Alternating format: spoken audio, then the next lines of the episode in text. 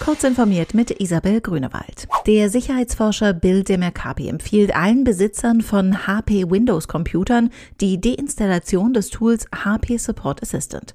Die Anwendung ist seit Monaten über mehrere Sicherheitslücken angreifbar. Dabei handelt es sich um Local Privilege Escalation Schwachstellen.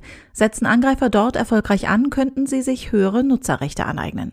Bislang hat HP noch nicht alle Lücken geschlossen.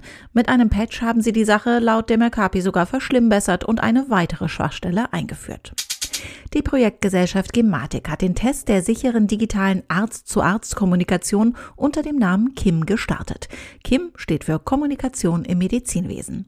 Am Test sind die vier kassenärztlichen Vereinigungen Berlin, Nordrhein, Baden-Württemberg und Bayern beteiligt. Dazu kommen jeweils vier Zahnärzte aus diesen Regionen. Sie sollen ihre zahnärztlichen Befunde verschlüsselt untereinander austauschen.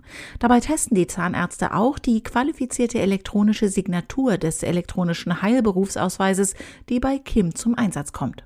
Die Kommunikation zwischen Ärzten und Krankenhäusern wird von 40 Ärzten in der Region Nordrhein und einem Krankenhaus in Aachen getestet. Die Zeit drängt, denn ab dem 1. Juli 2020 soll Kim das einzige Verfahren sein, bei dem die elektronische Übermittlung von Arztbriefen vergütet wird. In Großbritannien kam es Ende vergangener Woche zu mehreren Fällen von mutmaßlicher Brandstiftung und Vandalismus gegen Mobilfunkmasten. Hintergrund der Taten sind wahrscheinlich vor allem online kursierende Verschwörungstheorien, denen zufolge der Mobilfunkstandard 5G die Verbreitung des neuartigen Coronavirus befördere. Ebenfalls sollen Techniker bei ihrer Arbeit bedroht worden sein. Das britische Kulturministerium forderte die sozialen Medien auf, schneller gegen die Verbreitung solchen Unsinns auf ihren Plattformen zu reagieren. SpaceX hat einen dritten Prototypen seines geplanten Raumschiffs Starship verloren. Videoaufnahmen des US-Portals NASA Spaceflight zeigen, wie das Vehicle Serial Number 3 bei einem Drucktest in sich zusammenfällt.